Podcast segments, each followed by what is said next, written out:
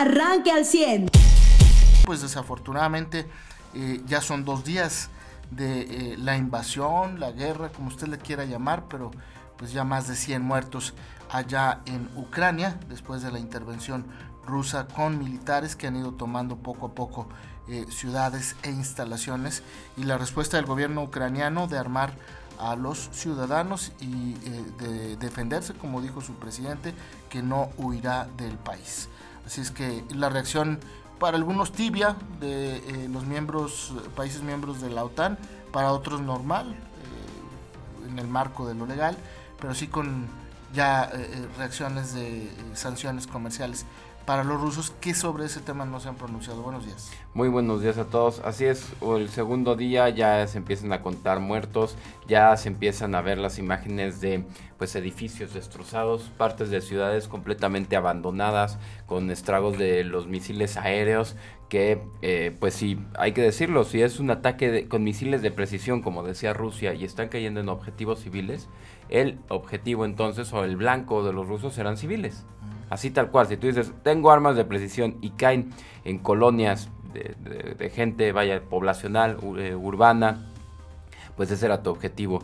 La gente está usando eh, diferentes zonas en las afueras de Kiev como refugios, el metro, de personas que no evacuaron y que dijeron aquí no nos va a llegar, tuvieron que ir a las instalaciones del metro, como ahí subieron eh, fotos mexicanos, ¿no? Eh, refugiados, los que les toca estar por trabajo, por alguna situación en, en Kiev, pues de refugiados, más de 137 muertos al día de ayer y pues bueno, eh, como bien lo señalas, no hay una intención de la OTAN hasta el momento de atacar, ¿no? De Estados Unidos hasta el momento de atacar, eso hay que eh, dejarlo claro.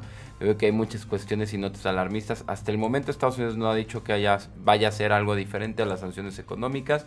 La Unión Europea no ha dicho algo diferente que las sanciones económicas y el cierre de los ductos de gas de, de, eh, Rusia que pasen ajá, por su territorio y lo que eh, el gobierno ucraniano ha dicho es que ellos entienden que Rusia no va a parar en tanto no logra hacer una versión moderna de un sitio, es decir, aislar o incomunicar a Kiev y hacer una línea, un acceso directo de Crimea, de la península de Crimea, hasta, hasta Kiev, que son alrededor de 800 kilómetros. Para que ustedes tengan una idea, una línea, un acceso una vía de comunicación militar entre... Eh, una distancia similar a la que hay de aquí a la Ciudad de México, para que entendamos, poco más de 800 eh, kilómetros. Eso es lo que está intentando hacer Rusia. Eh, ya hay registros de dónde han entrado con tanques, no solamente los bombardeos aéreos, ¿no? Y sí, como lo dice el gobierno ucraniano, pues ellos esperan que vaya a continuar Rusia y no hay quien nos vaya a detener. Hasta el momento ningún otro país ha dicho vamos a meternos con armas. Sí. Eh, también el, el, presidente de Rusia, eh, Vladimir Putin, eh, dijo en un mensaje antes de que terminara la jornada que se vio obligado a em, atacar, porque de lo contrario serían atacados. No dijo el argumento de por qué serían atacados. Y bueno, pues esto generó incluso la risa, no quiero decir la risa por la cantidad de muertos que ha habido, pero sí provocó que mucha gente no lo tomara en cuenta, puesto que pues el poder militar nuclear que tienen los rusos comparado con los ucranianos, pues es radicalmente eh, superior. Pero eh, finalmente él, bajo ese argumento se justificó y eso generó también las críticas de otros presidentes como Macron, como eh, Boris Johnson y como Joe Biden, quienes sí hablaron directamente de Vladimir Putin.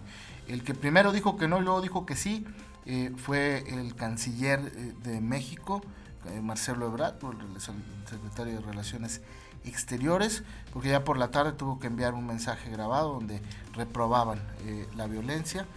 Nunca habla de Rusia, este, nunca dice Boris Yeltsin la, la, regaste, sino que ya después dice pues que es reprobable la violencia, la agresividad, porque hubo un comunicado antes del mediodía de la embajadora de Ucrania en México, donde le, eh, pues, le exigía al gobierno mexicano que tomara una postura.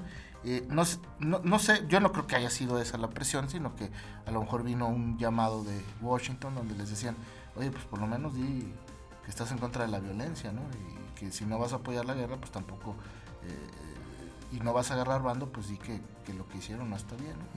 Y finalmente, bueno, pues ya hubo un pronunciamiento que fue agradecido por la embajadora de Ucrania, eh, e insisto yo, eh, por lo que haya sido, pues finalmente tomó una postura que no va a cambiar las cosas porque pues México no, no eh, el gobierno mexicano, no México, no va a ser un referente para que cambien o no las cosas. No, claro, cambian la, por parte de Ucrania las cosas hacia la, petición de Estados Unidos de, bueno, ya sabes que no están con Rusia ninguno de tus países frontera, ya échame la mano, ¿no? Que es lo que Rusia va a pedir, ¿no? Digo, perdón, Ucrania va a pedir, ¿no? Que, que sea el apoyo. Lo que Putin eh, señalaba desde una perspectiva hay que decirlo porque, vaya, yo veo que en los medios de comunicación nada más tenemos una, por así decirlo, una visión occidental de lo que está, de lo que está pasando. Lo que Vladimir Putin señala es que alrededor de su país todas eh, las fronteras los han dejado ser miembros de la OTAN, sin importar que cumplan con los requisitos económicos o, vaya, que sus economías sean tan fuertes como para ser miembros de la OTAN. ¿Qué significa? Ser miembro de la OTAN no es solamente eh, como ser miembro de, no sé, aquí de, de cualquier Unión Americana la misma Unión Europea. La OTAN tiene un ejército. Ese mismo ejército ya había atacado y le había quitado lo socialista eh, a Yugoslavia y a Serbia. Entonces él está diciendo, a ver...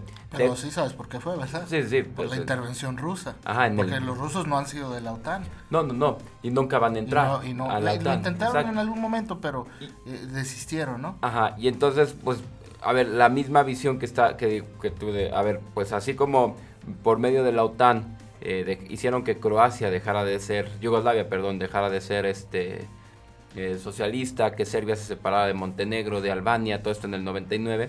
y ahorita ya tienen a, a, Rumania, Moldovia, Bielorrusia, Lituania, Letonia, Estonia, miembros de la OTAN, hasta con bases, no sé, de, Reino Unido, bases alemanas, bases de todos, y eso es alrededor de mi frontera, y es lo que dice Rusia, que, lo, que por eso lo quieren destruir.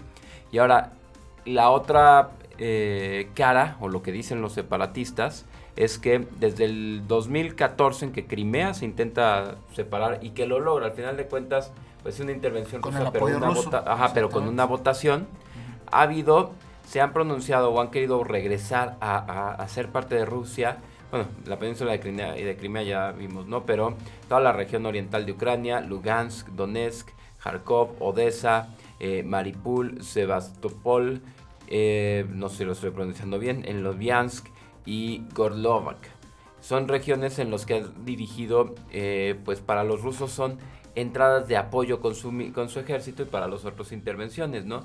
Lo que dice Rusia es, tiene un sentido como, imagínate que nosotros fuéramos de un pueblito, ¿no? De Palau por ahí y solo tuviéramos cinco vacas y mandando la leche de nuestras vacas nos daban universidad, seguridad, hospitales y todo lo que quieras y de repente ya eres parte de Ucrania y pues nada más tienes tus vacas y se acabó lo que te llegaba, ¿no? Después de, las protestas ellos vieron cómo Ucrania se ha estado fortaleciendo, su ejército cada vez es mayor, eh, lo que antes eran patrullajes para revisar la zona ahora se vuelven intimidaciones por un ejército ya fortalecido, con vehículos blindados, con herramientas para inteligencia y que por eso estas regiones separatistas están pidiendo la ayuda a Rusia porque eh, pues quieren reconocer su independencia y ahora se ven más sometidos por Ucrania. Esa es la otra cara de la moneda y lo que dicen los rusos como su argumento. Es el argumento de, Vladimir, no necesariamente todos los rusos. Ayer en la capital, en Moscú, hubo una eh, manifestación, miles de personas salieron a eh, demandar que no haya guerra, pero pues eso es lo que dice el presidente, ¿no? Y eso es lo que dice la otra versión del de Ucrania eh, la verdad es que Ucrania no, no puede recibir la intervención de los ejércitos de la OTAN porque primero no es miembro de la OTAN. Entonces, este, para empezar por ahí, por eso Joe Biden está impedido a entrar con sus tropas porque el artículo este número no sé qué de eh, el acuerdo de Washington dentro de la OTAN, pues les impide entrar con fuerzas militares. Aunque algunos como Macron o como eh, Boris Johnson dijeron que están listos para que sus tropas intervengan, las de la OTAN, cuidando los intereses de los países que están en la OTAN. El, vaya, el, el conflicto eh, va más allá, eh, como eh, le hemos platicado aquí, de que si unos quieren la libertad y otros quieren mantenerse con la soberanía, el, el, proyecto va en el tema del gas y del acceso que puede haber a Rusia a través de Ucrania y, cómo quiere esta frontera Vladimir Putin para de alguna manera mantenerse blindado. Estos temas y más le vamos a platicar el día de hoy. Hoy hay feria del empleo a partir de las 8 de la mañana, en unos minutos más, iniciará esta feria del empleo eh, en eh, el auditorio, en el centro de convenciones de Canacintra. Eh, habrá más de 2.000 vacantes y bueno, pues usted tiene tiempo de acudir si no tiene chamba, porque se van a ofertar pues vacantes para todos los niveles, desde profesionistas, operarios, técnicos, montacarguistas, soldadores, va a haber chamba para todos. De 8 de la mañana a 2 de la tarde, ahí en el centro de convenciones de la Canacintra. Eh, eso a nivel local. ¿Y eh, algún tema más, José Luis? Sí, pues eh, el tema del presidente, ¿no? De ayer que les le dice a los reporteros que no, que él sí de verdad acabando el 24 ya, ya se va. Que está cansado. Ajá, que ya no puede ya más. no puede más. Y las palabras, ¿dónde están? Vamos a citarlo tal cual al presidente. Fue textualmente, es ya no puedo más. Ya cierro mi ciclo y me retiro. Es, Pero sí. Ahí está. Ya no puedo más. O sea, ya cierro mi ciclo este, y me retiro. Pues esto habla del, momento en el que está el presidente. Y el ya no puedo más es, señor presidente, para hay, hay opciones legales y previstas en la ley y no está mal. Si ya no puede más, se puede retirar desde ahorita. Pero eh, yo lo, vi, José, como el, la conclusión de un momento en el que el presidente está perdido ya. Sí, ya, exacto. el presidente ya no puede más. ¿De qué ya no puede más? Esa es la pregunta. De gobernar, Ajá, de los ataques. de los ataques, de, de, las o de velaciones, de corrupción de, sus familiares. todo le está saliendo mal, o sea, no, no hay una, estamos a 24, 25 de febrero y hoy no podemos dar una buena noticia del presidente. En, en 25 días de este 2022 no hemos podido dar una mala una buena noticia y bueno, pues parece que el presidente está así en esa posición, ya no puede más, está, se ve molesto, cansado, harto, fastidiado. Y pues es normal, primero una persona a la edad que él tiene y segundo pues cuando las cosas que haces no te salen bien, cuando, cuando tu familia no te ayuda y cuando tú solito eh, te en problemas eh, y en problemas al país, pues esa es la conclusión. Coincido contigo, pues qué lástima para el presidente. Sí, entiendo que ya no pueda más, pero pues vaya, pues hay otros mecanismos, ¿no? Para dejar esto. Él dijo que desde, el 2012 incluso pensó en ya no ser candidato. Estuve a punto, estoy citando, y estuve a punto de decir, voy a seguir, pero no como dirigente, no vuelvo a ser candidato a nada. Que hizo una carta, que tiene una carta. Y cuando le preguntaba, ¿guarda la carta? No los reporteros dijeron, eh, no, no creo. Fue un borrador y dije que van a hacer fiesta y todavía puedo hacer algo. No me siento insustituible, perdón usted, pero todavía puedo. Y entonces ya no leí la carta en el Zócalo y decidí seguir adelante y ya pues conocen la historia reciente, pero sí, ya no puedo más. Ya cierro mi ciclo y me retiro. Está, está padre, ¿no? Para, para escribillo de canción de ya no puedo más. Cierro mi ciclo y me retiro. Y, además el presidente con esa eh, declaración eh, intenta victimizarse, claro.